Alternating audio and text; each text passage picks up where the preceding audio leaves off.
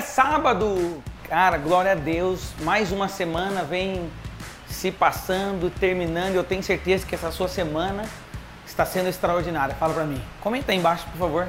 Como é que tá sendo a sua semana, acompanhando aí todos os dias. Nós estamos juntos, cada vez mais próximos um dos outros. Agora eu quero refletir aqui uma coisa. Nós vamos agradecer a Deus pela semana. Pai, obrigado pela segunda, obrigado pela terça, obrigado pela quarta, obrigado pela quinta. Pai, obrigado. Eu tenho certeza que tudo aquilo que eu falei, Pai, se não aconteceu, é como se fosse uma semente e eu estou regando, eu estou regando, eu estou regando.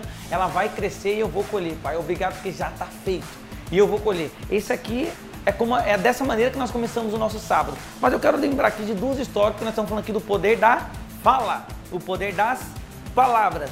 Então, Jesus tinha acabado de pregar e aí ele falou para os seus discípulos: preparem o barco que nós vamos atravessar ao outro lado da margem. Os discípulos pegaram o barco, Jesus entrou no barco, eles começaram a andar, bateu aquele sono em Jesus, Jesus.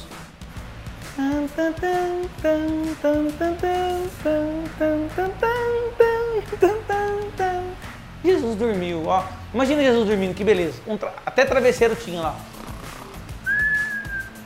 Mas nem todo estava tranquilo como Jesus. Sabe como é que aconteceu? Começou a vir uma tempestade e começou a água se abalar. Ah, socorro! O mar vai afundar, gente! O navio vai afogar! Eles entraram em pânico.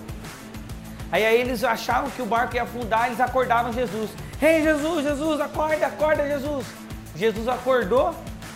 Ó o mar, ó o vento, nós vamos afundar. Jesus olhou para o vento e para o mar e falou: Acalma, vento, acalma, mar. E aí, quando Jesus voltou e olhou para eles, Jesus não falou assim: Ó, salvei a vida de vocês. Uma salva de paus para mim. Não foi isso que Jesus falou.